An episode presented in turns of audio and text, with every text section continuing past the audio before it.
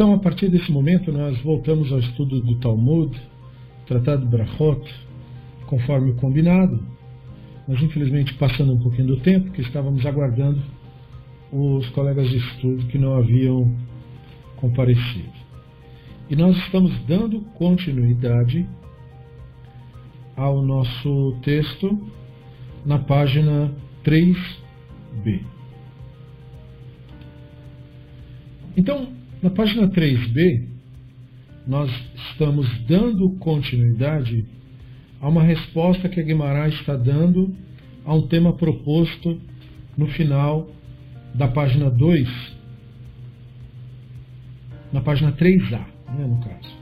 A página 3A terminou com a frase: Os sábios ensinaram, por três razões não se entra, por três razões não se entra numa ruína. Não se entra numa ruína por causa de suspeita, e aí tem especulações sobre o que quer dizer essa suspeita. Aí depois diz não se entra numa ruína por causa de colapso, o que portanto pressupõe medo de colapso. E não se entra numa ruína por causa de mazikin. E aí é um termo aberto. O que quer dizer isso? Mazikin. O termo literalmente significa daninhos. E aí, quando você pega, uh, por exemplo, o misticismo, o misticismo achou nesta expressão o equivalente judaico para a crença em demônios. Então, e, e, na verdade não é bem esse o termo. O equivalente judaico para a crença em demônios seria Shedim. Mas o termo Mazikin é usado em atribuição como se fosse uma referência. Então, é uma das ideias que são é, mantidas pelo misticismo como se fosse uma evidência de crença ou existência de demônios.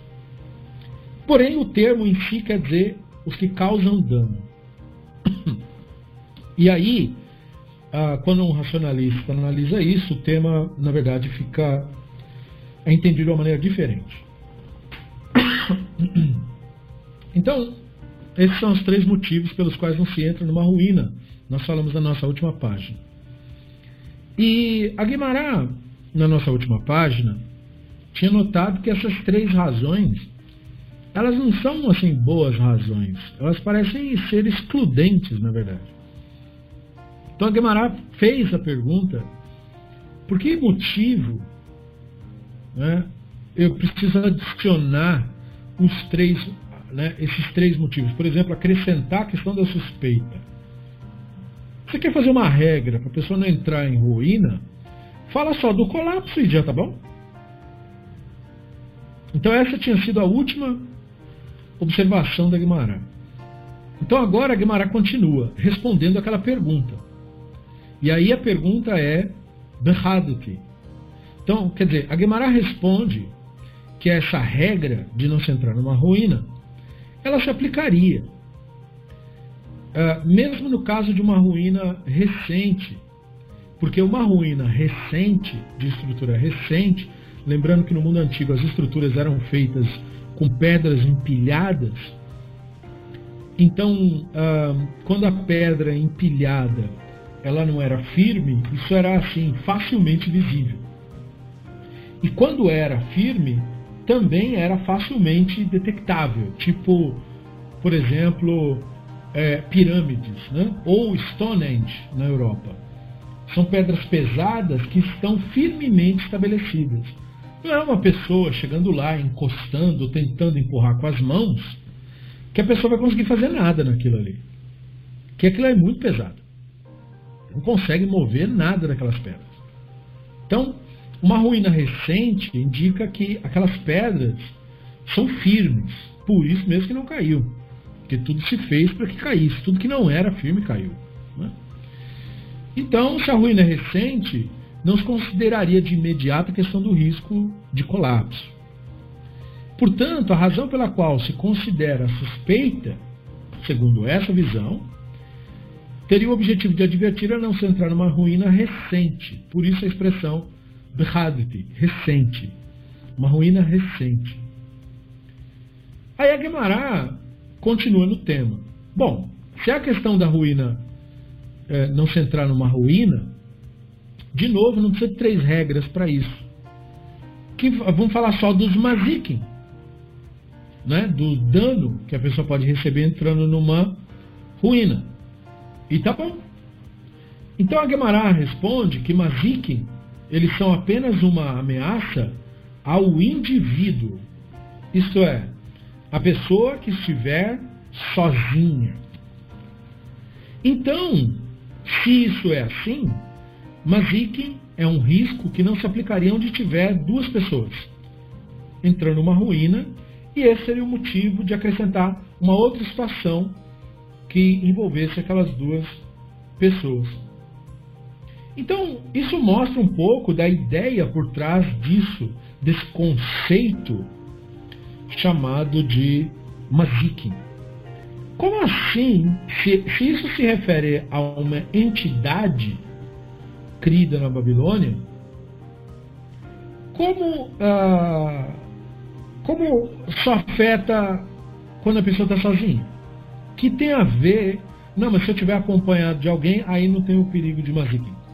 Ué, mas se é uma entidade, como por exemplo um animal que ataca alguém, não interessa se está com um ou com dois, o animal ataca.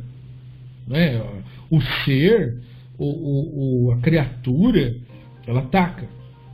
Então, isso já é uma primeira indicação da diferença judaica do conceito para, por exemplo, a diferença cristã. Né? A diferença cristã, o cristianismo inventou um conceito de que demônios são anjos caídos. E anjos, né, no cristianismo, são pessoas, é, figuras que parecem pessoas, mas que por alguma razão andam de vestido e têm asa. E é, aí essas pessoas, supostamente no cristianismo, eles tomam decisões, porque por alguma razão ah, essas pessoas ah, discordaram alguma coisa que o Deus falou, e aí o Deus, como ele é descrito no cristianismo como um, um autoritário, né? bem dizer um psicopata, então ele discordou dele, ele expulsa, né? ele, ele manda embora. E aí, em vez de ele, sei lá, resolver o problema, ele pega essas criaturas, que supostamente teriam até poderes mágicos, e expulsa. Né? E esse seria o motivo das criaturas virem parar na Terra que eles foram expulsos lá. Então, daí eles teriam um lugar, uma moradia, que seria o tal do inferno, mas que eles conseguiam, por alguma razão também, não explicada, sair de lá e entrar no corpo das pessoas. E é claro, eles poderiam, com esses poderes mágicos, entrar no corpo de um de uma figura de poder mundial, né? por exemplo, o líder dos Estados Unidos, o líder da Rússia o líder da China. E entrar nele e ordenar disparar as bombas atômicas e acabar com o mundo inteiro. Mas em vez disso, pelo que tudo indica, ele prefere escolher uma senhora ou um senhor morador de periferia em algum bairro e ficar entrando nessas pessoas e xingando os outros. Que aparentemente esse é o máximo que essas criaturas conseguem fazer. Então, segundo essa crença aí, não parece ser uma criatura assim tão perigosa. Afinal, ela causa danos muito muito desprezíveis, né, para que consideremos que se trata de alguma coisa que mereça sequer a nossa atenção. Mas quando você analisa a questão do ponto de vista das traduções trazidas pelo Talmud, você tem uma impressão bem diferente. Né? Primeiro, esses termos. O Talmud tem vários termos que vieram da Babilônia e, portanto, são termos ah, da cultura babilônica que foram uh, considerados de alguma maneira pelos sábios. O termo mais popular é o termo Shedim. Né? Esse termo é popular porque ele é referido na Bíblia hebraica. Shedim é mencionado em Devarim 32, 17, é mencionado em Terrilim 106, 37. E Ninguém sabe o que, que significa isso, porque é um, é um, termo que vem do acádio, e acádio é, é, usava o termo Shedu, e lá no Acádio, na religião Zoroastra, eram maus espíritos, significava isso. Porém, nos contextos que aparecem na Bíblia hebraica, a Bíblia hebraica não está tratando, não está tratando a coisa como coisa.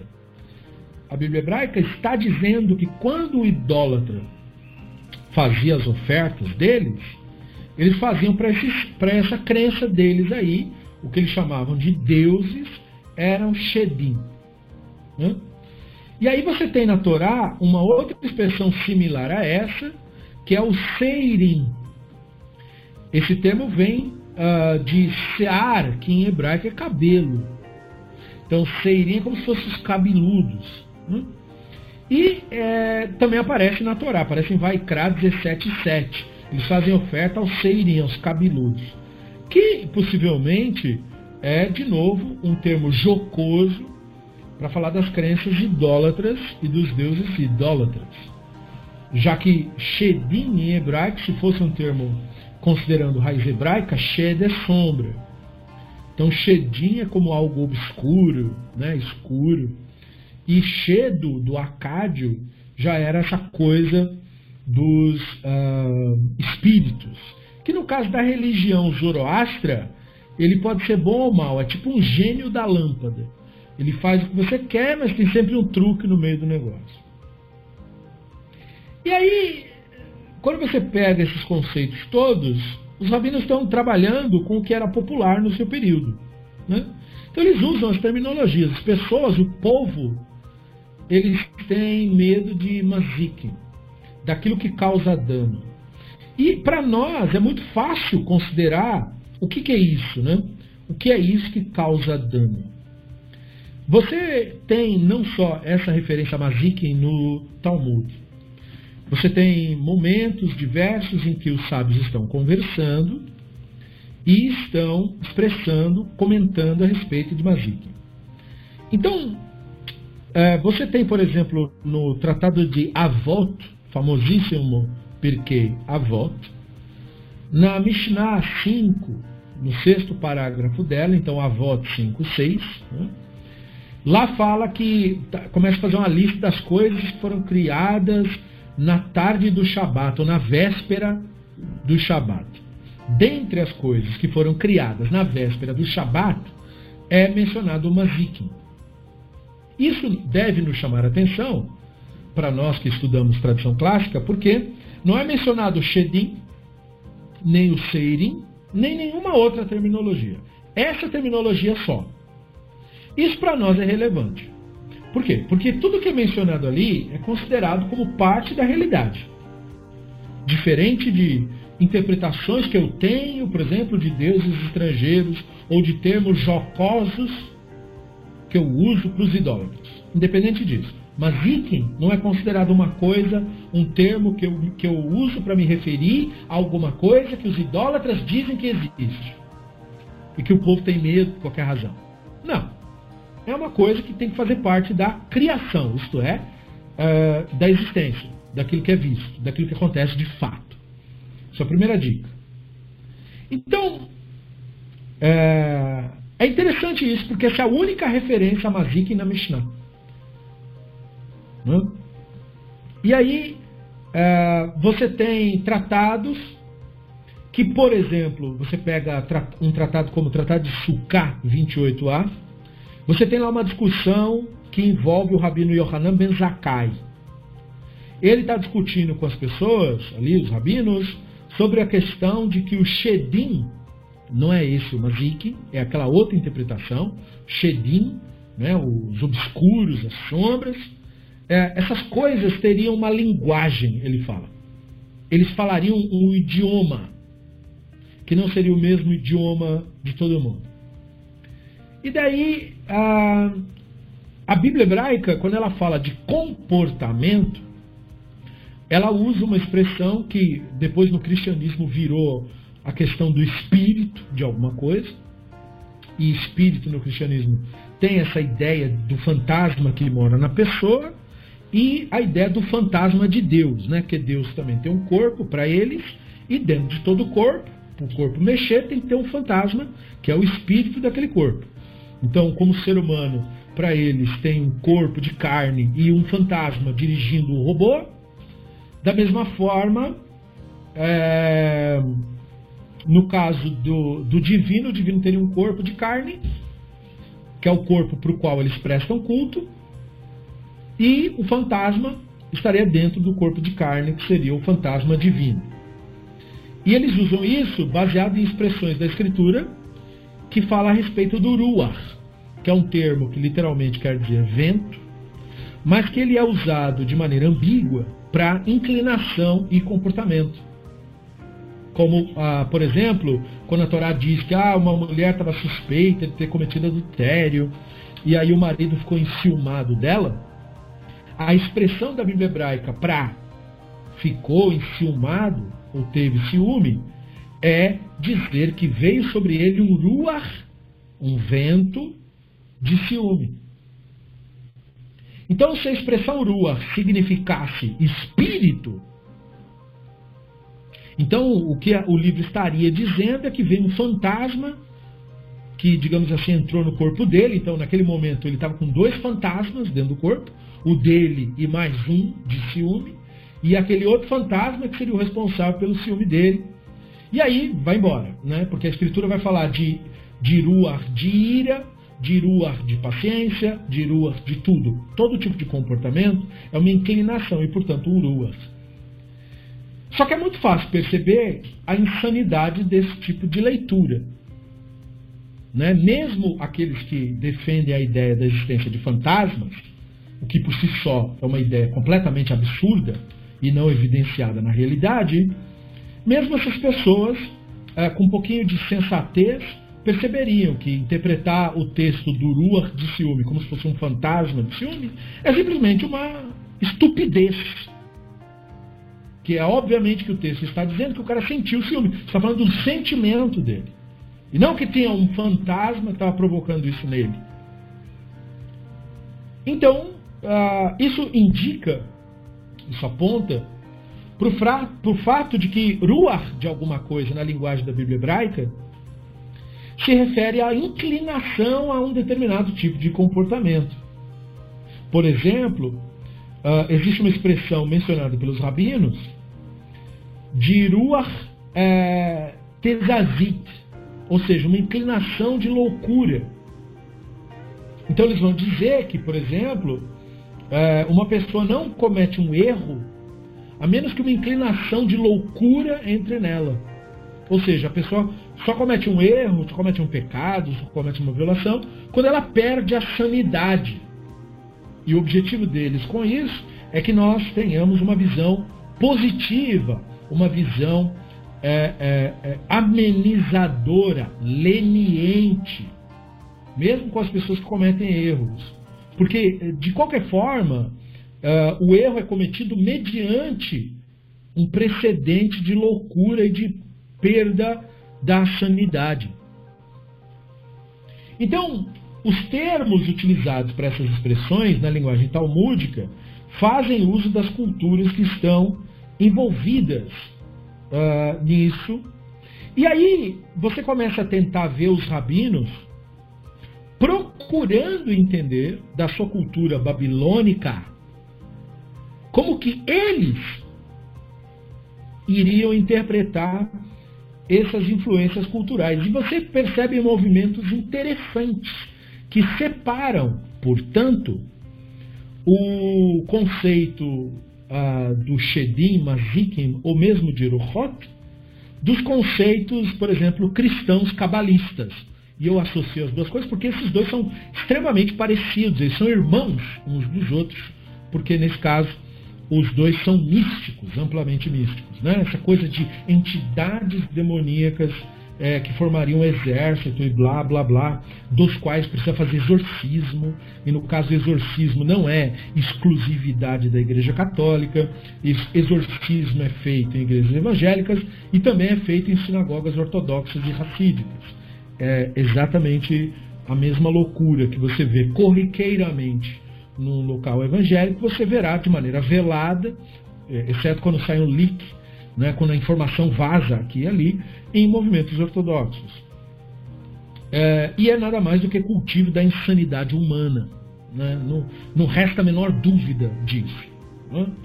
Mas ah, você verá o tratamento disso, por exemplo, no Talmud Tratado de Gitin 68a, quando ele fala dos uh, Mazikin, no caso, é, comentando o Shedim, ali, a bem verdade, uh, começa a tratar aquilo não como uma coisa etérea, tipo um espírito, nos, nos termos mais é, modernos, mas é, como coisas assim, como animais, porque diz que tem versão macho e fêmea do negócio.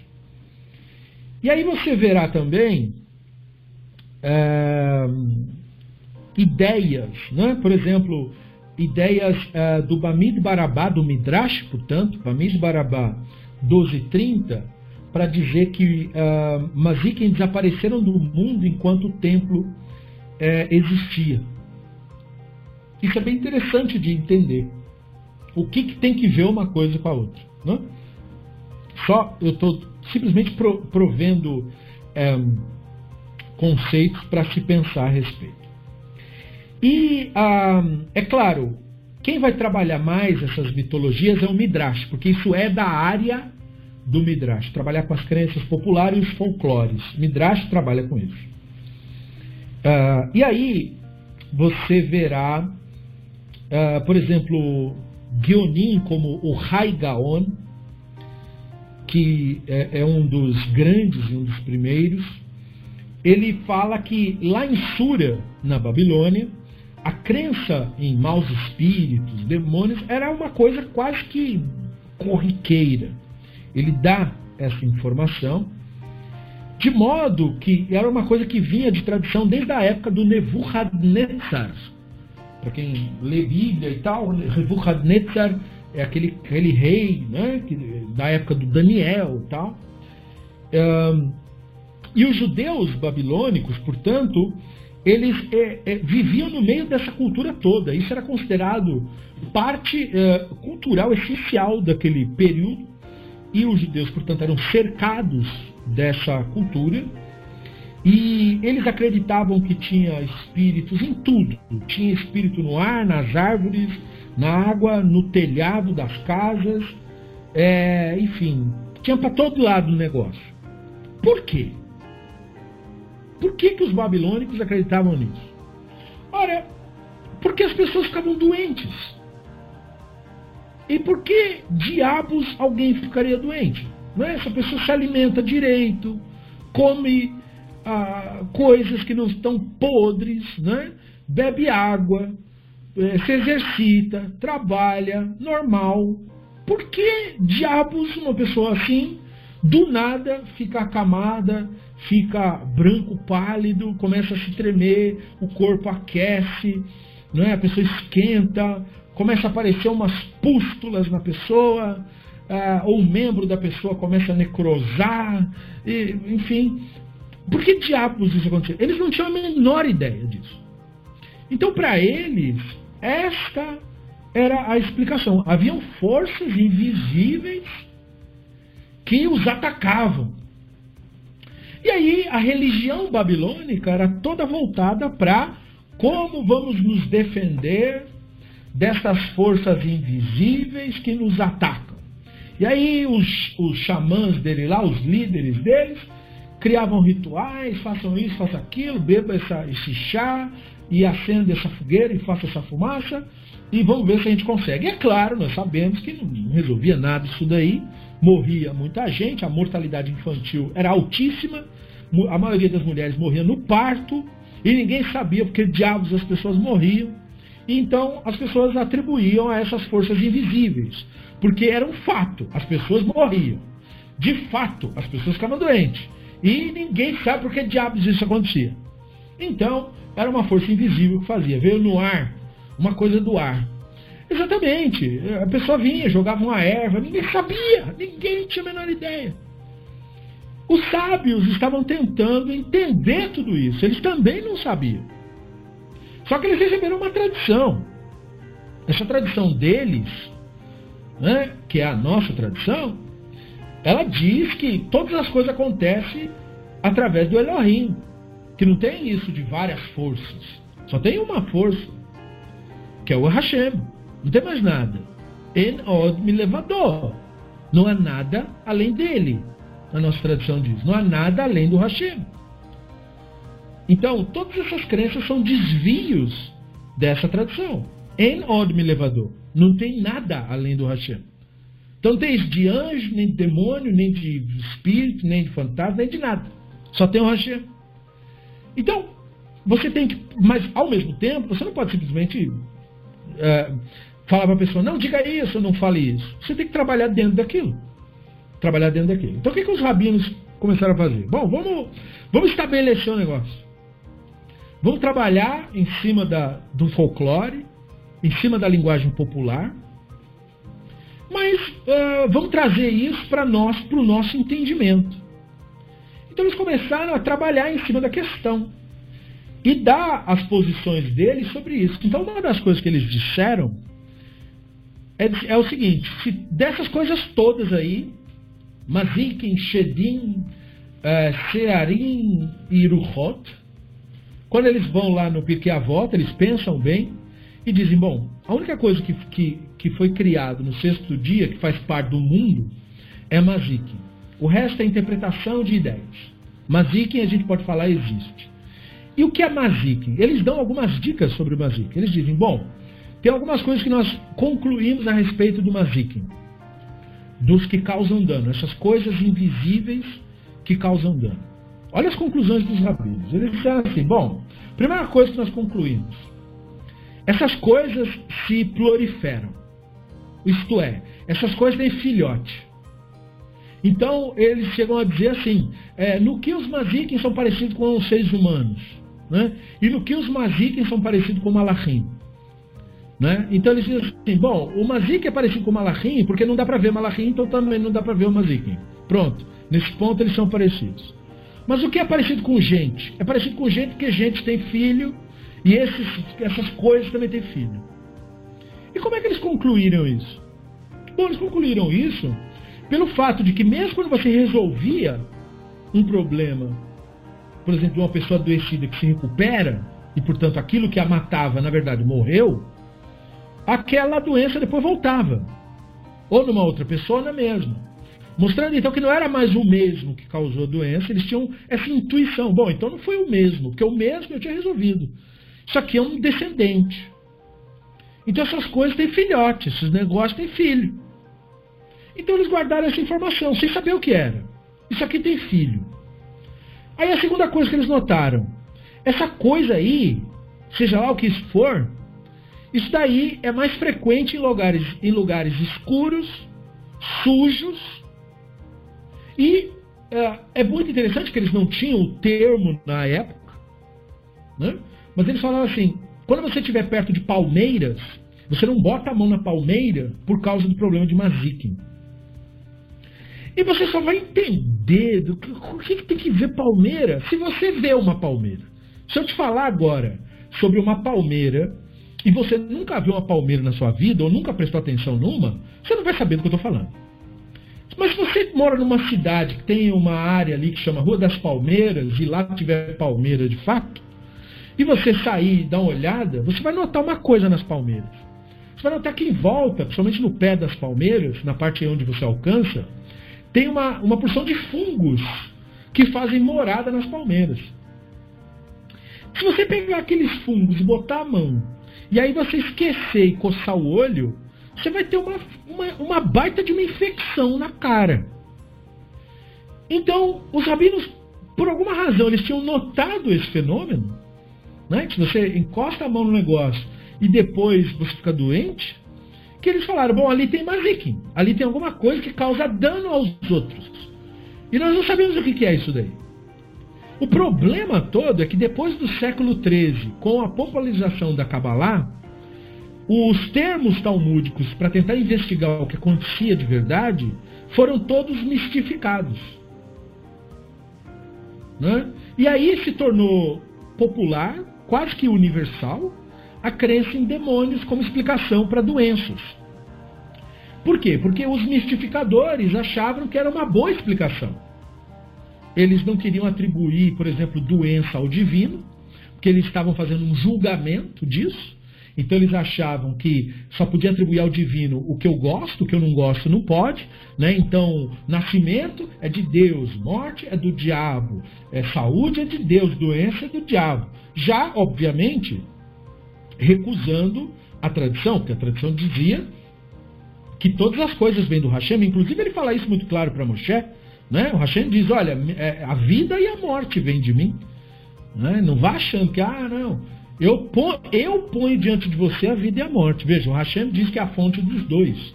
Não, eu ponho a vida e o diabo veio aqui botar a morte. Ele não falou nada disso. Ele disse, eu ponho a vida e a morte. Né? Então faz todo sentido, exceto para uma pessoa que não entendeu como que a existência funciona. Mas aí os sábios não sabiam o que eram essas coisas, não sabiam o que causava doença nem nada disso. Mas eles viam que quando você fica numa casa suja, você fica doente. Quando você fica num lugar obscuro, você fica doente.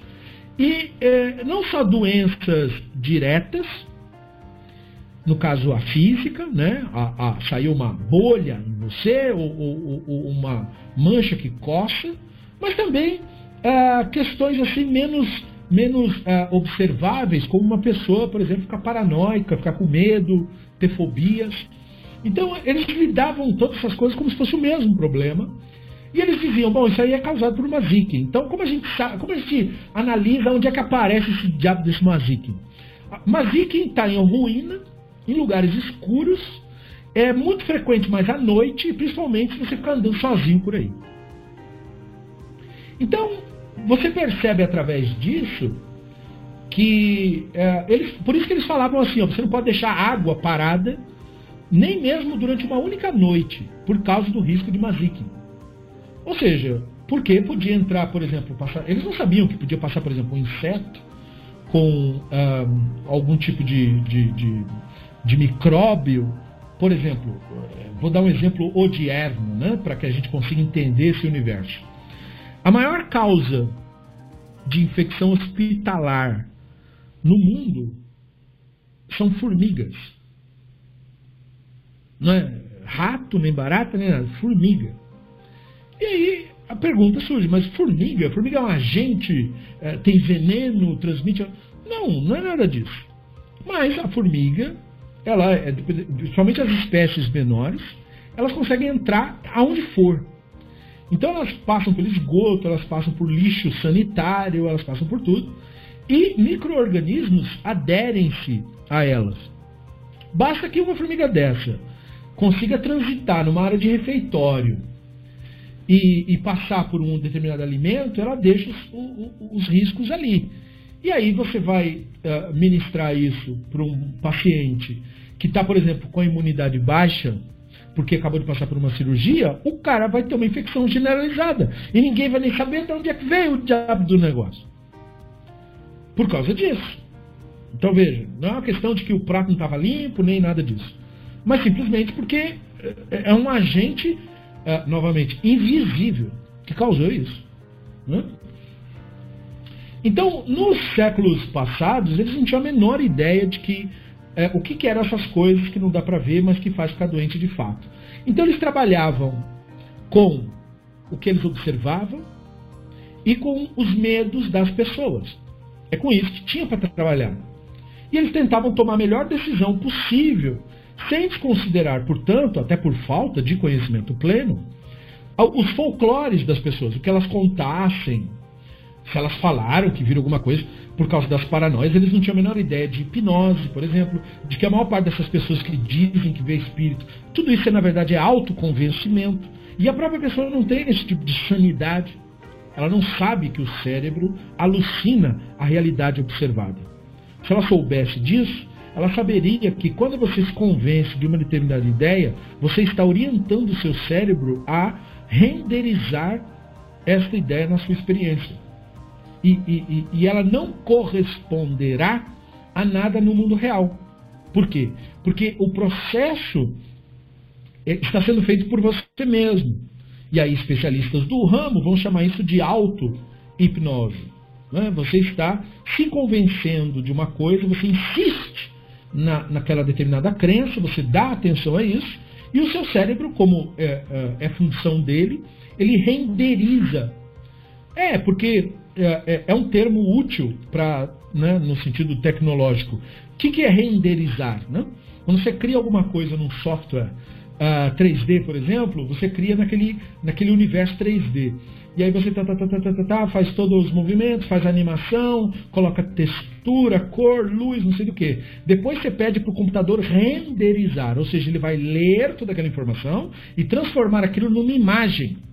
O nosso cérebro faz isso em tempo real. Você está me ouvindo agora. Na verdade, você não está ouvindo de fato em tempo real o que eu estou dizendo a você. Você está ouvindo os sons que eu emito através do meu aparelho aqui, que são transmitidos para você aí, e o seu cérebro está em tempo real renderizando os sons. Dependendo do seu estado emocional, por exemplo, se você tiver algum ressentimento contra mim, por exemplo, o seu cérebro vai renderizar diferente o que eu estou dizendo a você. Por exemplo, vai renderizar o meu tom de uma maneira diferente. Entendeu por quê? Porque o sentimento afeta a renderização e aí a sua percepção da realidade é alterada. Então você vai ouvir de uma determinada maneira que teus colegas que não compartilharem com você, supondo, né, exemplo, este ressentimento, eles não, não terão essa percepção. Você terá porque você tem esse sentimento afetando a renderização da realidade para você. É isso que impede que as pessoas, na maior parte do, dos momentos, se compreendam. Porque as pessoas têm narrativas, né? E com as quais elas estão, elas estão identificadas, extraindo a identidade delas daquela específica narrativa. E aí as pessoas não conseguem se conversar por causa disso. Então percebam isso e percebam como isso afeta a questão das crenças. Quando você começa a nutrir crenças mitológicas e folclores, você muito provavelmente começará a os ver e ao sentir e aos pré-sentir. Enfim, você os imagina e o cérebro se encarrega de, render, se encarrega de renderizar isso para você. Então, os rabinos tinham que trabalhar com isso, porque não tinha outro jeito. Não havia nenhum instrumento para demonstrar por A mais B, como hoje, né? o que, que é real mesmo e o que é ficção. Hoje nós temos a física, a química, para nos mostrar o que existe de fato. E é maravilhoso o trabalho que a química e a física nos fizeram. Muitas vezes isso nos passa despercebido. A física e a química nos revelaram que o mundo material não era mesmo aquilo que os olhos podiam enxergar. Ou seja, não é que de todo as crenças do mundo antigo estavam erradas. Não. O mundo antigo dizia: a realidade não é só aquilo que você enxerga. E a física e a química nos revelaram que é isso mesmo, procede. A realidade não é mesmo aquilo que a gente enxerga. Então, nesse ponto, estava tudo bem. Nós acertamos sem querer, mas acertamos. Agora, o que, que nós erramos? A física e a química nos revelaram a constituição das coisas reais. Nos mostraram coisas maravilhosas. Né? Por exemplo, a física nos mostrou que as coisas reais, as coisas de verdade, 100% de verdade, elas são feitas de ondas. Isso é uma coisa espantosa. Não é? Descobrir isso. O que é um átomo? O átomo é, um, é uma vibração que tem uma carga positiva e negativa. E uma coisa neutra. É uma carga, é uma onda. Isso é algo espantoso, maravilhoso. Porque uma onda, né, uma vibração, a gente não definiria isso como uma coisa, um objeto.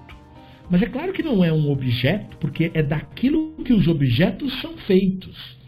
Logo, se é daquilo que os objetos são feitos, aquilo mesmo não poderia ser aquilo do que são feitos. Né?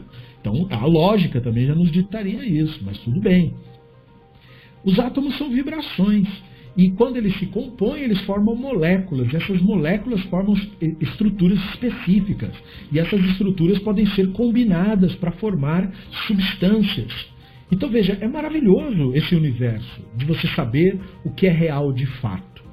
Quando nós descobrimos isso, e o nosso conhecimento sobre isso vem se expandindo, mas o que já sabemos até aqui nos deixa com é, 120% de certeza de que é, 99,99% ,99 das loucuras que nós pensávamos que existiam no mundo antigo são todas ficções da nossa cabeça.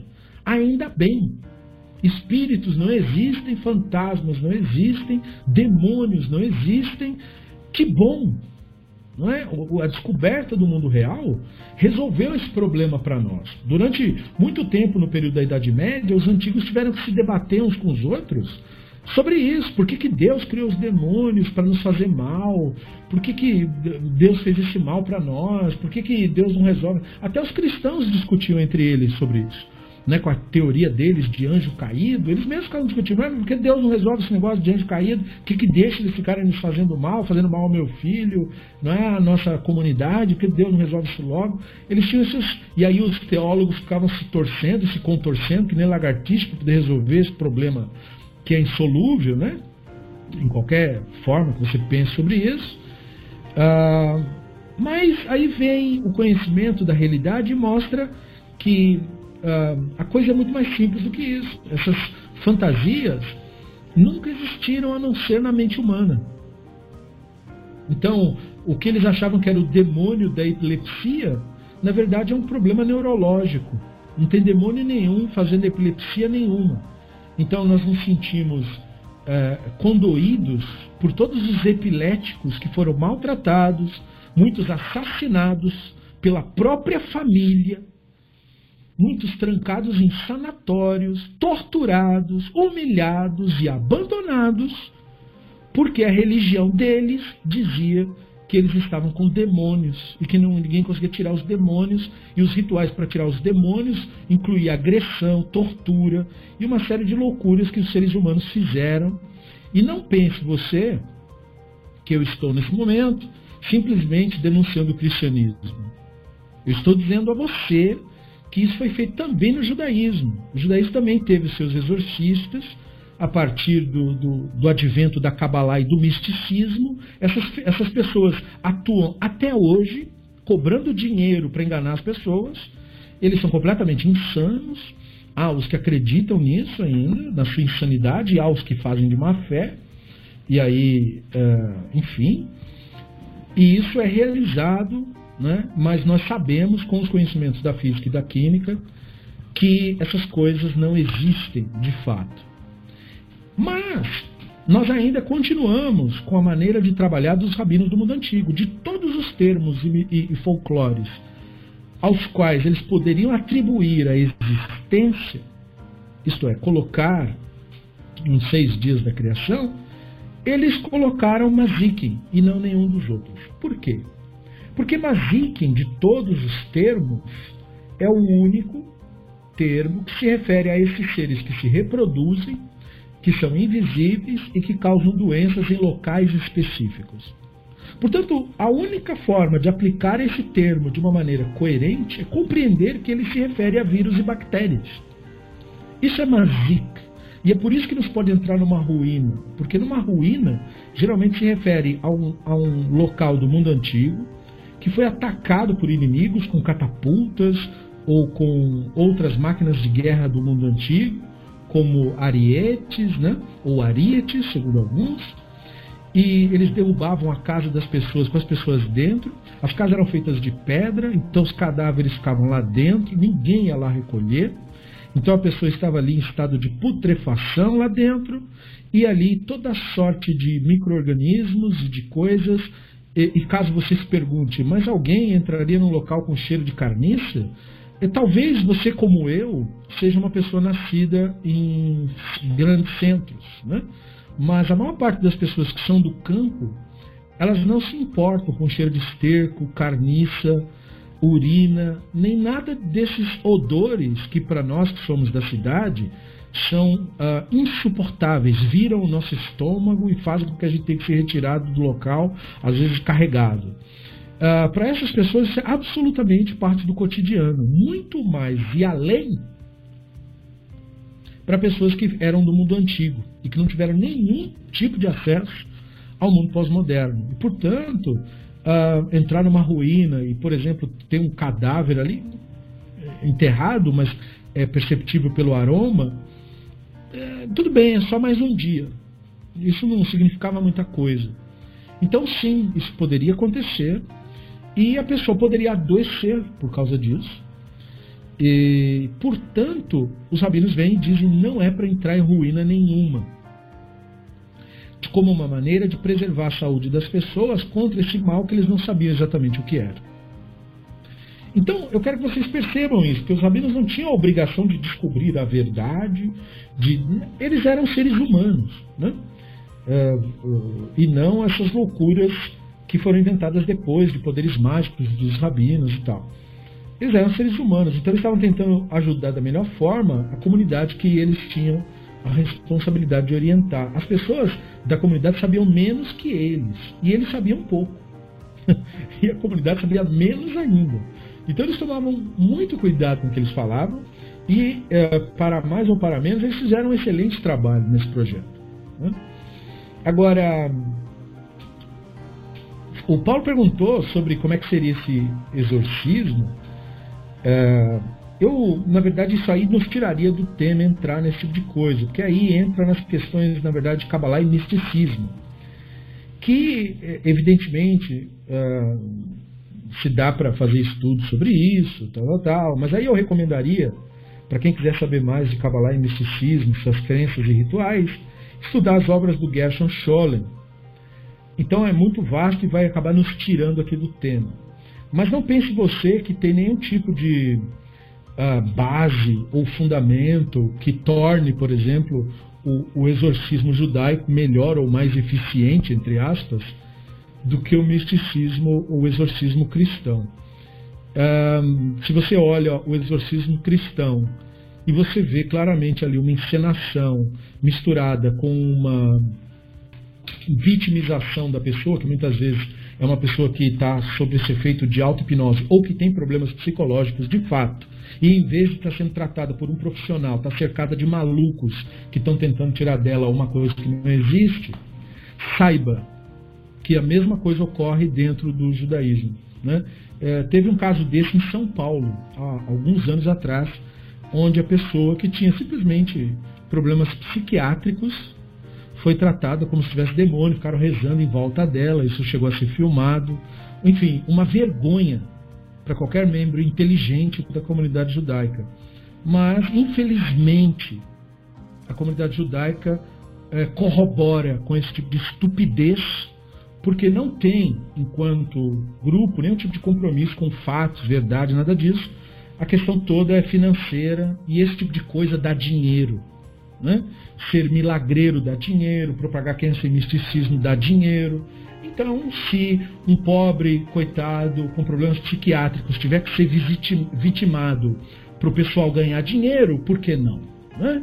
Se vendem uh, uh, mentiras para ganhar dinheiro a torta a direito para milhões, uh, esse caso não vai ser diferente de nenhum. Infelizmente, isso é um fato com o qual nós temos que lidar em, em pleno século XXI. Né? Mas é um fato. Não tem como fugir dele. Isso é uma realidade. Então, só para deixar claro uh, por que, que nós temos a menção de Maziken aqui, e especificamente desse tema. Tá? Vocês verão mais evidências de tudo isso que eu estou falando conforme prosseguimos no estudo. Muito bem. A Gemara continua no tema. Que essa regra seja derivada então dos Mazikin. Ou seja, a regra de não poder entrar numa ruína. Para que três motivos? Só Mazikin já está bom. A Gemara responde: Mazikin estão apenas ameaça a indivíduos. Então vem, agora eu espero que você tenha entendido, né? Quer dizer que se tiver dois, não tem o risco de Mazikin? Não. Porque com duas pessoas juntas, se uma pessoa for botar a mão em alguma coisa, a outra fala, ô, bota a mão aí não, vai saber o que, que é isso aí, o que, que é essa mancha aí, sei lá o que, que é isso. É, não, se tem certeza que a gente tem que ficar aqui, vamos para outro lugar. Né? Você tem mais alguém, você tem mais inteligência presente, mais cérebro pensante. menos risco, portanto. Sendo assim, Mazik não se aplicariam ao caso onde duas pessoas entram juntos numa ruína. Veja, se fosse uma entidade mágica, né, o demônio, que diferença faz ter uma ou duas ou mais? Né? Uh, é interessante também por outro sentido.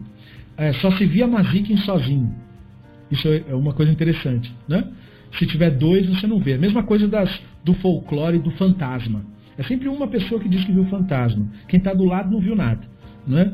E, e, é claro, tem as pessoas que se vendem na mentira, né? Tipo, a minha tia falou que viu, aí para não chamar minha tia de mentirosa, eu menti dizendo que vi também. Tem muito disso, né? Especialmente no nosso país, aonde se as pessoas que estão no alto escalão, que seriam o exemplo da sociedade, são mentirosos, contumazes, quem dirá a população comum, né? Uh, mas, tirando tudo isso à parte, note como os rabinos atribuem Mazikin apenas a uma única pessoa e nunca a duas ou mais. A Gemara objeta. Mas se duas pessoas estiverem entrando numa ruína, então não haverá suspeita, porque falou lá que um dos motivos é suspeita, né? E aí, essa questão da suspeita é uma questão discutida aí pelos comentaristas. O que eles querem dizer com suspeita? Suspeita de quê? Né? Então, é, existe um, um princípio jurídico, o princípio da alahá judaica, que diz que você tem que se evitar é, cair na boca do povo, ou evitar que falem mal de você. A tendência do ser humano para lachonará, para maledicência, para falar mal dos outros, é muito grande. O Yetzer Hará, ele usa isso para o seu senso de identidade. Né? Tem, é, é, muitos de nós, quando inconscientes, todos nós, não os outros, prestem bem atenção nisso, o nosso ego, enquanto uh, não observado por nós, inconsciente, ele se engrandece através da diminuição do outro. O Yetzirah em nós faz isso. Né? Então, para que uh, as pessoas evitassem isso, porque é muito difícil você orientar uma pessoa ou uma pessoa sequer ter consciência disso, os rabinos orientavam que a gente, né, a, a, a, os cidadãos que estudassem, procurassem não se expor ao Lachonará né? para que, que, enfim, a gente pudesse tentar, digamos assim, conter este que é um mal tão genérico. Então eles usam o verso de Bamidbar, Bamidbar 32, 22, que vai dizer você uh, será claro, né? você será limpo perante o Hashem, perante Israel. Então eles usam essa, essa linguística perante o Hashem, perante Israel, para dizer que aquilo ali está falando sobre é, Lachonará. Né? Você não deve ter um comportamento tão livre a ponto de provocar o Lachonará. Porque às vezes o que você não está fazendo, nada de errado, mas você provoca a maledicência, você atiça o Yetzer Hará nas pessoas. E aí você está, digamos assim, deixando de ter tido a compreensão do que é o Yetzer Hará. Né? O Yetzer Hará, ele é um animal, ele é o animal em nós, ele é o nosso lado animal, ele, portanto, é a inconsciência em nós. Ele não age é, é, é, deliberando, Veja, o Yetzirah é a inconsciência. Então ele é automatizado, como um cachorro é automatizado. Né? Quando cães estão no cio, parece que liga uma máquina. Pronto. Quando o gato está no cio, ele pula, ele foge, ele faz alguma coisa. Não é assim? Ah, animais, quando eles entram no seu ciclo para qualquer tipo de atividade, para caçar, para copular, para descansar, ele entra num, num estado robótico e ele não consegue evitar aquilo. Nós achamos que isso tem que ver com os bichos. Ah, os bichos são inconscientes, bababá. Então, isso é uma tolice nossa. Nós somos animais. Nós temos esse mesmo ciclo, esse mesmo sistema um, automático de comportamento. Esse sistema, na nossa tradição, é denominado Yetzer Hará, né, que é a mente identificada com ideias e narrativas hoje ela um dia, há milhões de anos atrás, ela não era identificada com ideias e narrativas. E ela já era um sistema automatizado de comportamento, de busca de alimento, cópula, é, ataque e defesa, vou para isso, não vou para aquilo. Né? De curiosidade e de busca por, por informação. Mas com o advento da consciência em nós e a capacidade da fala, unido esses dois fenômenos, quando houve a revolução cognitiva e nós começamos a falar, contar histórias, ah, um dos primeiros prováveis usos que fizemos da língua foi para fazer Lachonará. Isto é, para falar mal de membros do nosso grupo, da nossa tribo, para que nós tivéssemos destaque. Foi aí que o ego humano, Yetzer Hará, descobriu que através de uma narrativa que, que, que diminui o outro, né, que, que, que coloca o outro numa luz ruim, eu me, uh, eu me destaco. Então Yetzirah começou a usar essa arma, né, é, até onde deu, porque é evidente, você começa a fazer isso numa tribo primitiva e aquele que se sente prejudicado pode tentar se vingar e isso pode resultar na sua morte. Então você não vai passar adiante essa característica. Mas os que conseguiram passar adiante provavelmente foram muito maiores do que os que não conseguiram, porque isso se tornou generalizado na história humana. Né? Então foi uma estratégia de sobrevivência em grupo e de destaque em grupo é, bem sucedida. O que começa a mostrar que o, o princípio das sociedades humanas é, ocorre moldado ou guiado, por assim dizer, pelo Yetzer Hará. Né? O, o, a consciência, ou a Neshama, ou o intelecto ativo na linguagem maimonidiana, é um fenômeno que vai ocorrer só depois, quando a sociedade já está estabelecida através do Yetzer Hará. Daí o, o, conflito. Daí porque quando surge uma pessoa consciente, lúcida, ele é imediatamente assassinado. Né? Sócrates é assassinado na Grécia, outros sábios assassinados em seus próprios países. Todos sabem que surge mata, todos sabem. Por quê? Porque a sociedade já está dominada pelo Yetzer Hará, surge alguém que fala diferente, que mostra um caminho lúcido, e o animal se sente acuado e imediatamente age com violência, como todo animal, quando se sente acuado, age com violência, né, resultando na morte do outro. Mas o fato disso ter se repetido, de continuar a se repetindo insistentemente na história da humanidade, a despeito do resultado evolutivo disso, isto é, que evolutivamente é o Yetzer Hará que se destaca, porque ele é a máquina de sobrevivência, aspas, bem sucedida, embora isso custe a vida das pessoas, né, tortura e sofrimento de seres humanos, mas o Yetzer Hará é a máquina bem-sucedida. Então, se ele é a bem-sucedida, por que, que o fenômeno da consciência, da lucidez, continua acontecendo? Porque ele é motivado pelo divino, essa é a resposta da nossa tradição. Esse é o Hashem, insistindo com a humanidade, né? mesmo que sem o resultado, desde a época dos antigos sábios, e geração em geração, sempre surge alguém lúcido, mesmo que ele seja rejeitado, porque o que vai ficar famoso é, obviamente, o, não é o sábio. Né? Quando você vê um guru, ou quando você vê um urebe cercado de adoradores, já saiba que se trata de um lunático. Né? Por quê? Porque são esses lunáticos que juntam para si milhões de seguidores. Porque a sociedade é moldada pelo Yetzer Hará. Não é, não é moldada pela lucidez, pela ética, pelo bom senso. Né? Isso é, é, característica da nossa espécie mesmo. Né? Então, uh, eu quero que você perceba através disso quão importante é ter essa noção do Yetzer Hará, ter essa noção do ego e saber, portanto, por que, que eles criavam essas regras para tentar, de alguma maneira, com maior, menor eficiência, conter o impacto do Yetzer Hará. Então, uma das formas que os rabinos eh, tinham para isso é fazer cada um olhar para si. Eu não tenho como impedir o Yetzer Hará numa outra pessoa, impedir a outra pessoa de fazer Lachonará. Mas eu posso fazer o seguinte, eu posso tentar não colaborar, não dar alimento ao Yetzer Hará no outro porque eu sei que é como no meu. Né? Como eu faço isso? Eu tento é, me comportar de uma maneira que não fique suscitando muitas coisas. Isso é sempre possível? Não. Mas tem que pelo menos tentar. Então, por isso, não entre numa ruína por causa de suspeita. Né? Porque você vai incitar ali o Yetzer Hará, e isso é uma coisa que tem que ser evitada. Então, eles falaram: bom, mas se tiver duas pessoas, que você sabe que não são duas pessoas mal faladas já, é, você não vai ter problema. Mas se for duas pessoas que já são, estão sendo mal faladas, aí não adianta nada o fato de ter duas pessoas. Então, a regra permaneceria, não? Então, a Guemará considera o motivo pelo qual a questão do colapso seria mesmo assim necessário. Então, que a proibição seja derivada da suspeita né? porque mesmo se tiver duas pessoas mal faladas, a suspeita continua, e dos mazikim. Aí a Gemara responde: bom, mas é que às vezes tal justificativa é necessária, por exemplo, quando dois indivíduos que são respeitáveis né, entram numa ruína. Então, nesse caso, não vai ter a questão da suspeita, que eles já não são mal falados, e também não vai ter a questão dos mazikim, porque eles estão em dois. Então, aí a gente tem que continuar falando do, do risco do colapso. Né? Aí a Guimarães considera uma terceira razão, né, dizendo assim: bom, você falou por causa dos mazikim. Né?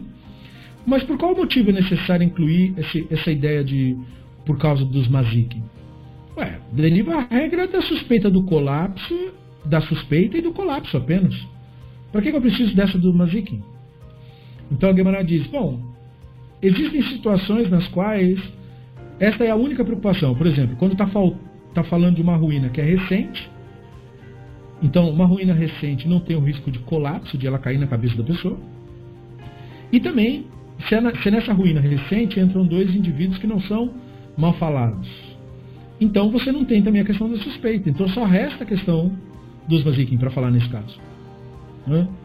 Aí a Gemara nota que se duas pessoas forem consideradas, aí não vai ter a preocupação do Mazik, a gente já tinha falado isso antes. Então a questão permanece. Qual é o caso no qual o Mazikin pode ser considerado nas três regras? Então, para isso, eu preciso entender qual é o caso isolado que me obriga a ter essa regra dos Mazikin. Então, veja o que o Talmud está fazendo. Né? Os sábios promulgaram, relembrando, uma regra. Não se pode entrar numa ruína por três motivos. Não pode entrar numa ruína por medo de colapso, não pode entrar numa ruína por causa de suspeita e não pode entrar numa ruína por causa de mazikin. Os sábios estão ensinando para nós que quando você cria uma regra de aplicação geral, como essa, uma regra boa. Não, é? não se deve entrar numa ruína, pessoal. Não se pode ficar entrando em prédios que estão caindo e tal. Não entre nisso daí. Prédios velhos, não entre. Legal, uma boa regra. Porém, você não pode jogar palavras fora quando você cria regra para os outros. Quando você cria regra para os outros, quando você está colocando uma regra que são outras pessoas que vão ter que ser submetidas a isso, você não pode fazer isso porque te deu na telha. Você tem que fazer isso com uma boa razão.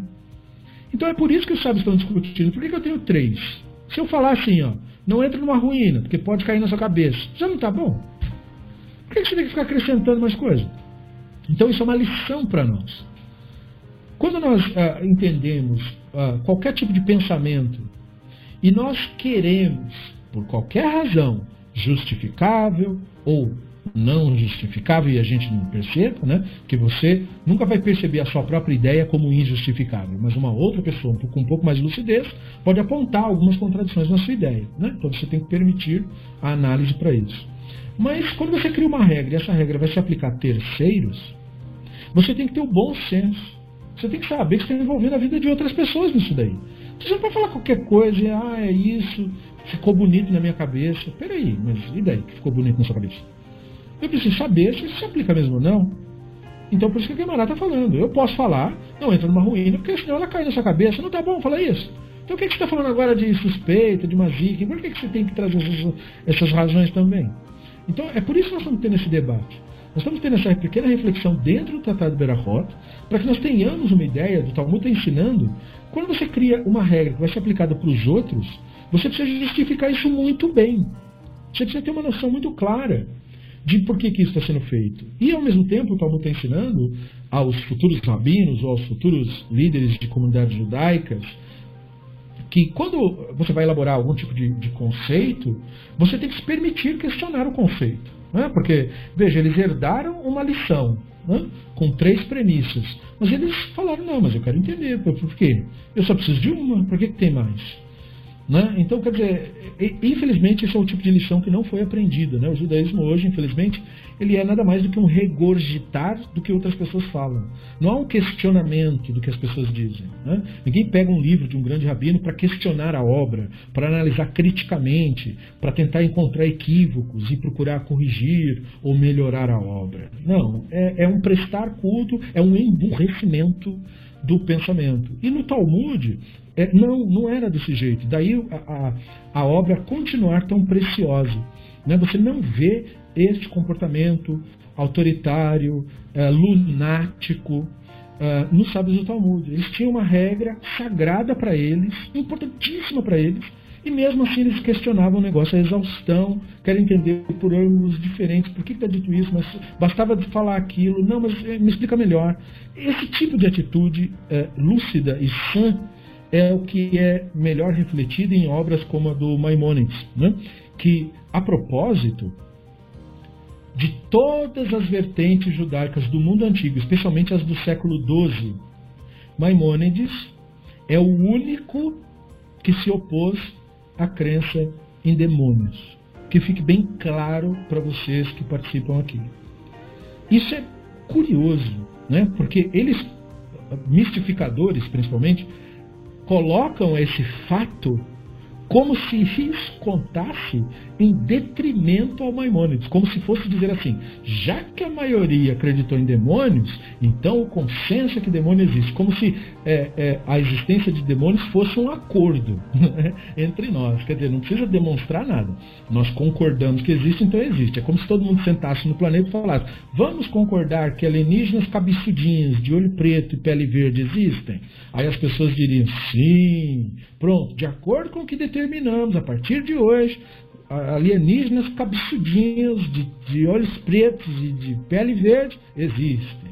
Pronto, agora é um consenso científico. Entende? Aí seria ridículo isso, não seria? Seria uma coisa como se todo mundo se reunisse e falasse, vamos decidir que sereia existe? Vamos, a partir de hoje sereia existe. Quer dizer, é claro que não, o mundo inteiro pode estar falando que demônio existe demônio não existe. Me desculpe, quem estava certo era o Rambam. E se só ele disse isso em todo o período do século XII, XIII em diante, então nós temos uma, uma legião de lunáticos falando e mentindo para as pessoas de má fé para tomar delas seus recursos financeiros em troca de mentiras, enquanto nós temos um sábio que pelo menos foi fiel à tradição e apontou para os fatos tais quais eles são. E por que, que eu digo isso? Porque o Rambam tinha até motivos. As pessoas gostam de lembrar, ah, mas ele era de cultura árabe e ele estava influenciado pelo islamismo.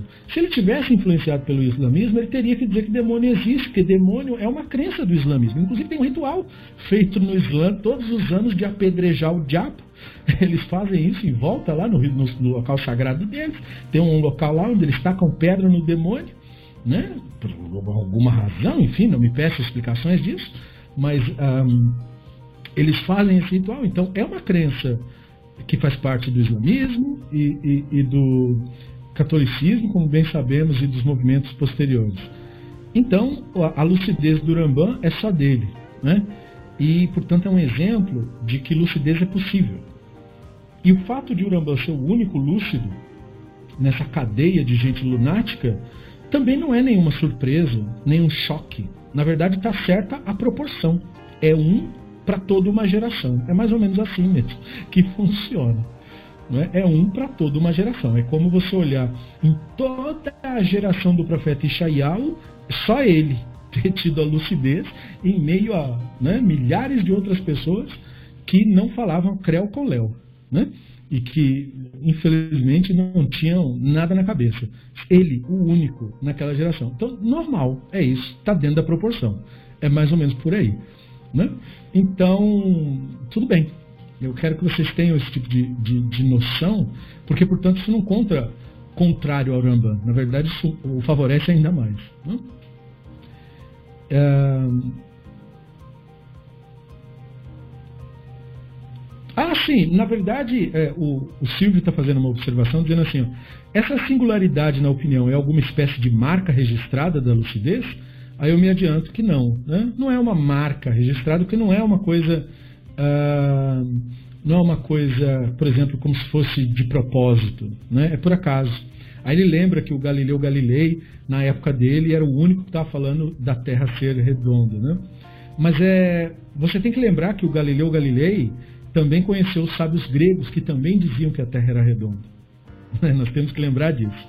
E os sábios gregos que disseram que a Terra era redonda também foram chamados de loucos e hostilizados pelos que achavam que não, né? que era um plano ou que era um quadrado, enfim, tinha várias teorias sobre isso daí e também foram recusadas as suas explicações, é, aspas, por falta de provas. Né? a gente tem que dar risada disso hoje, né? mas enfim. É... Mas é, é, é, não é que isso seria uma marca registrada, porque eu tenho para mim que conforme o conhecimento humano se desenvolve, a tendência da lucidez é aumentar, mas a, o seu aumento é tímido, comparativamente falando. Quando nós estamos no mundo antigo, por exemplo, no século XVI, século XVII, período de Baruch Spinoza, você tem pouquíssima gente lúcida. Né? Tanto que ele se destaca demais. Entende o que eu quero dizer? Você pega o Nietzsche no período dele, ele tinha uma lucidez que ninguém, absolutamente na sua geração, foi capaz de compreender. Só 200 anos depois alguém acha as obras dele e diz: caramba, esse cara é um gênio, né? E aí, mas ele estava lá num livro jogado em algum lugar, ninguém dava valor para aquilo ali. Né? Então, ah, da mesma forma, uh, os sábios, né, eles não têm o seu valor reconhecido, porque a maior parte dos que falam a respeito deles é tudo gente lunática. Eu não estou dizendo. Uh, uh, porque quando a gente pensa em gente lunática, a gente tem a ideia de pensar numa pessoa sem status, à margem da sociedade. Nós temos que nos lembrar, hoje o mundo é guiado e governado por gente lunática. Então, os lunáticos não são as pessoas à margem, são as pessoas de status. São os donos, seja o dono da religião, o dono da narrativa vigente, os donos do poder. As pessoas com dinheiro, as pessoas donas de empresas, as pessoas é, é, com milhões circulando no mercado. Essas pessoas são as pessoas lunáticas que mantêm esse tipo de loucura vigente. Porque, para elas, esse tipo de loucura gera lucro, gera ganhos, gera benefícios, entendeu? Há, todo, há toda uma, uma indústria disso, há uma indústria da loucura que mantém o caixa rendendo. E como o Deus do século XXI é o dinheiro, e o dinheiro é chamado de Hashem, Elohim, Adonai, só para disfarçar, mas o Deus mesmo é o dinheiro. Né? Esse é o verdadeiro Deus é, dos cabalistas, dos místicos, dos racídicos.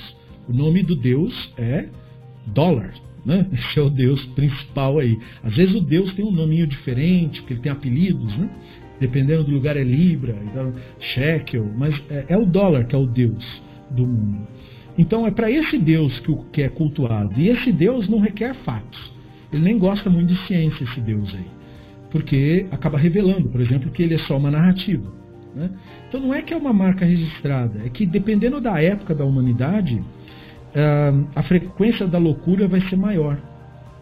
Entende? O Urambã foi uma flor, mas que nasceu no meio de um deserto. Então é claro que não ia vingar aquela flor. Entende? Porque não é o momento dela. É preciso condições atmosféricas para que aquela flor. Mas a flor existe. Né? A flor existiu ela espalhou seu aroma e nós somos alguns poucos que conseguiu sentir esse aroma. A maior parte das pessoas não sabe nem do que nós estamos falando, que nem vê tanta graça assim no Urambã, porque é muito mais legal falar de demônio, de espírito, de fantasma e de poderes mágicos. Né? Isso é muito mais legal falar disso. As pessoas não veem valor na sabedoria pela sabedoria. Né? O objetivo, geralmente, de estudos de obras judaicas é aprender a fazer mágica, é aprender a escutar uh, os próprios preconceitos e, as pró e ter as próprias crenças confirmadas. Esse, em geral, é o objetivo das pessoas. E o nome que elas dão para isso é sabedoria. Então, a própria, o próprio conceito de sabedoria foi deturpado ao longo dos tempos. Porque ele é confundido com insanidade. A pessoa fala de, de demônios e de demonologia como se fosse sabedoria. Então, você vê que a pessoa é um lunático completo. Não é? Porque não tem como uma pessoa lúcida tratar isso como conhecimento. Então, você percebe que a lucidez passa longe. Não é uma marca, porque não é proposital. Porque a inconsciência, ela age assim. Quanto mais as pessoas uh, estiverem nutrindo o Yetzer Hará, mais o Yetzer Hará se destaca na sociedade. Ele, a sociedade é construída pelo Yetzer Hará, lembre disso. Né? Então, é natural. O que é anormal é a existência de pessoas lúcidas em meio a essa loucura toda.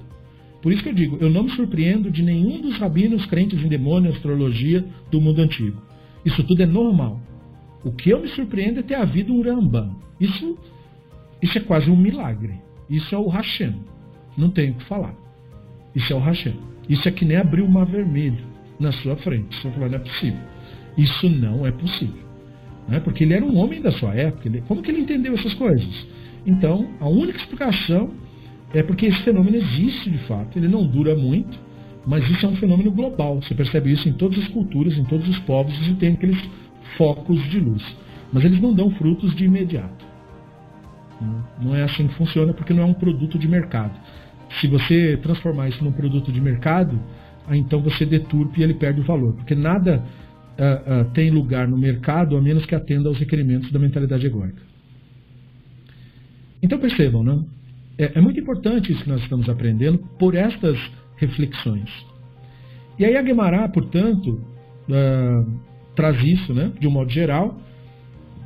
Indivíduos que estiverem dois não precisam se preocupar com uma ziken, mas se eles estiverem em seus lugares, e o comentarista, o Steinsaltz, fala que o, o que ele quer dizer com isso é um local que é famoso por isso. Né? Um local que as pessoas disseram, ó, oh, meu filho uma vez entrou naquela ruína lá e, e, e, ficou doente dois dias depois, no mesmo dia. Então é famoso por Mazik. Nós nos preocupamos com Mazik mesmo com duas pessoas. Então, esse seria o motivo de ter Mazik mesmo assim, mesmo no caso de ter dois. Aí a Gemara diz, bom, mas essa resposta pode até não ser satisfatória, é? porque se poderia objetar aí uma série de situações. Tá, mas isso não aconteceu nada. Então a Gemara diz assim, mas se você preferir, então diga em vez disso, que na verdade isso se refere ao caso de um indivíduo que ele entra numa ruína recente, então não tem exatamente o período de colapso imediato, mas ela é localizada num campo, ou seja, num local distante das cidades. No mundo antigo, as pessoas moravam em cidades e essas cidades eram cercadas de alguma maneira. Né? Você pega os nórdicos, por exemplo, eles cortavam troncos de árvore e fincavam na terra, enfileirado uma na outra, depois amarrava, fazia como se fosse um muro e cercava aquele local. Motivo: predadores, animais selvagens entrando na vila, pegando os bebês dos berços das mães e levando embora, porque o animal está com fome, ele vai caçar e não tem animal mais fácil de abater para qualquer predador que o ser humano. Né? Um bebê humano é muito frágil, fácil de rasgar, carne mole. Então, você pega aqui no nosso continente a especialização da onça. Né? Onça é especializada em caçar ser humano. Então, não é um animal mau nem nada, mas você pega a onça, onde ela morde? Na cabeça. É a especialização dela. Ela sabe que é ali que desliga a presa. Então, é por isso que ela é um dos poucos animais que consegue caçar crocodilo. Né? Como é que você vai caçar um crocodilo? Um animal que tem praticamente uma armadura de, de, de soldado medieval. Pois é, ele tem a armadura mesmo, mas a cabeça é frágil. Então a onça vai dar um bote por trás dele e morde bem no crânio. Na hora que a presa dela, que tem quase uns 10 centímetros, entra dentro do cérebro, não interessa né? qual que seja o animal, ele desliga na mesma hora e ela tem ali uma refeição para ela. Então nós somos presas fáceis. Então as cidades eram muradas ou cercadas de alguma forma. E por causa disso, as pessoas viviam nelas e aí não se recomendava, exceto por extrema necessidade ou em grupos grandes, que as pessoas saíssem né, para fora, porque para fora era a natureza, a exposição ao mundo natural. E a menos que você fosse um guerreiro, um caçador ou alguém capaz de se defender, não era recomendado que você saísse, porque isso podia custar sua vida. Então, por isso que está dizendo ali, essa ruína estaria localizada num campo. Ali não há suspeitas, porque por exemplo, mesmo se você falar, ah, o cara foi lá para se encontrar com uma mulher, mas num campo, muito difícil. Né? Porque pode, você pode ser, encontrar um grupo de chacais, ou você pode levar uma picada de bicho. É, por mais que você seja né, da vida, você não vai ficar arriscando seu pescoço à toa. Né? Então, ah, ela provavelmente não iria. E por ser uma ruína recente, também não ia falar de risco de colapso. Mas mesmo assim tem a questão dos Mazikin. Porque, como, eu, como nós falamos, Mazikin tem a ver com um indivíduo estar tá sozinho, alguma causa de doença desconhecida e também a paranoia individual do indivíduo. Né? A paranoia, apesar de eu ter sido uh, impreciso na linguagem, mas a paranoia individual né? da pessoa em questão, a pessoa que disse que teve algum medo, ou que sentiu algum calafrio. Um, isso geralmente acontece quando a pessoa está sozinha. Então os sábios ensinaram numa Tosefta. A noite consiste de quatro vigílias. Essas são as palavras do Rabino Yehudá Nassi. Mas o Rabino Natan disse, a noite consiste de três vigílias. Então percebam o que, que aconteceu. Né? Nós estávamos falando de um assunto a Guimarães simplesmente está, tá bom, deixa isso para lá, vamos falar de outra coisa.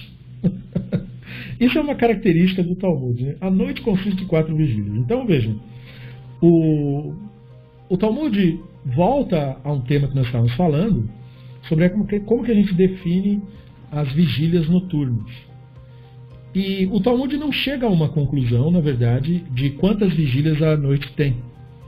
Então, o Talmud traz a, qual era a discussão que estava tendo na época. Mais tarde, obras jurídicas, quando o, Rabino Yosef Karo faz o Shulchan dele, ele acaba colocando a decisão. Né? E, e, e, os judeus europeus escolheram, uh, por qualquer razão, a opinião do Rabino Natan, nesse caso, só para você saber. Né? Mas, enfim, aqui é a discussão. E aqui, eh, portanto, sai do assunto do, daquela regra eh, que nós falamos antes, da ruína, que estava falando sobre as três coisas que o Rabino tinha aprendido. Né? Aprendido que eh, você não deve entrar numa ruína, que você pode rezar enquanto você estiver fazendo uma viagem, e se você for rezar enquanto estiver fazendo uma viagem, não faça uma reza longa, faça uma reza abreviada. Aí o Talmud começou a discutir essa questão de entrar em ruína. Depois de ter debatido o suficiente sobre isso, o Talmud parte para outro assunto. Né? Quantas vigílias tem a noite? Então nós temos uma Tosefta que comenta isso daí. Essa Tosefta diz, a noite consiste de quatro vigílias. Essas são as palavras do Rabino Yehudá Nassi, que ele é chamado, geralmente no Talmud, só de o Rabino. Por isso que está em negrito Rabino, mas Yehudá Nassi não está em negrito, porque não está escrito aqui. Está vendo? Divrei Rabi as palavras do rabino. Então, quando o Talmud diz o rabino, é como se fosse dizer assim, o rabino por excelência. O rabino que é mais rabino do que todos nós aqui. Né? Ou seja, o rabino Yehudá Nassi, que é o autor da Mishnah. Então, só para você saber. Aí, então, o rabino diz isso, a noite é de quatro vigílias. Mas tinha um outro rabino, que era o rabino Natan, que discordava dele e dizia que a noite é três vigílias. Isso é mais um exemplo do que eu acabei de explicar. O Talmud, veja, a grande figura o grande cidadão é o Rabino Yehuda Nassi. Ele é o autor da Mishnah, afinal de contas. Né? Então, supostamente, se a questão é carteirada, é esse cara aí, tudo que ele falar, o que ele acha é o que ele acha e pronto. Não tem que ficar discutindo o que ele acha, porque ele é o santo. Mas o Talmud não tem esse tipo de visão. Veja que, inclusive, a Allahá que foi decidida depois, nem é de acordo com a opinião dele. A Allahá que foi decidida depois é de acordo com a opinião do Rabino Natan. Certo? Então você está sabendo de antemão que teve uma opinião do Rabino Rudá Nassi sobre um tema que é relevante, que tem impacto na maneira como você vai contar quando faz o ritual e tal.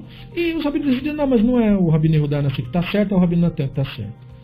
Então, por que, que vão aceitar a opinião do Rabino Natan? Como a gente vai ver, é por causa do bom senso dos argumentos. Portanto, essa coisa de que, ah, eu sou o grande fulano de tal e é por isso que você tem que me ouvir, é um desvio do judaísmo tradicional. Só para que você tenha esse conhecimento. Né? Porque você não ouve falar assim. Você ouve falar que ah, o grande fulano tal falou, então tem que obedecer porque ele é o santo. Pois é, mas não é isso que a gente aprende nas obras que são mais consideradas mais importantes. Então tá. Aí a Guimarães traz a informação. A Guimarães elabora. Qual é o raciocínio do Rabinatan? Veja a pergunta, né? Maetamei de Rabinatan. Eu quero saber qual o raciocínio que levou ele a ter tal opinião. Então, a resposta é: está dito. Ele usou um texto bíblico para elucidar. Veja como ele usa. Gideon e os cem homens que estavam com ele chegaram à extremidade do acampamento, e aí a expressão que ele quer chamar atenção é essa: Berosh Mahane Ashimorata Tichoná, no começo da vigília do meio, logo após a mudança da guarda. Isso é um trecho de Shoftim 7,19. Foi ensinado numa Tosefta meio tironá é um termo que não significaria outra coisa senão que há algo antes e depois disso. Então veja, ele usou um argumento lógico. Olha, o texto da Bíblia hebraica diz que eles chegaram no acampamento no começo da vigília do meio. Se tem uma vigília no meio, então é porque tem uma antes dessa vigília, para ela poder estar no meio, e uma depois dela, para ela poder estar no meio. Então, se eu tenho uma antes e uma depois, eu tenho três vigílias. Então, pela lógica, a noite é constituída de três vigílias. Então, veja, né? É lógico. É um argumento simples. Né? E aí a Guimarães, obviamente, vai discutir objeções a este pensamento. E nós veremos quais são as objeções. Mas, como nós, o nosso tempo não permite que a gente avance muito, por causa da questão do horário e também porque uh, nós tivemos atrasos no início, nós temos que parar. Nós temos que parar, respeitar aí um limite de horário que é tarde, por natureza, e dar continuidade a essa nossa reflexão numa próxima aula. Ok?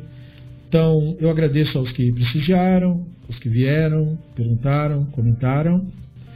E nós daremos continuidade a essa nossa investigação do, da página 3b do Talmud numa próxima oportunidade, Besserat Hashem. Lembrando que esse horário das 9 é o horário que vai ser mantido até que todos concordem com algum outro tipo de horário. Esse é o combinado. E a nossa próxima aula vai ser sobre o Sefer Moraine Nebuchim. Conto com a participação de todos. No mais, ficamos por aqui. Uma boa noite, um bom descanso. Até a próxima. Besrat Hashem et Barach.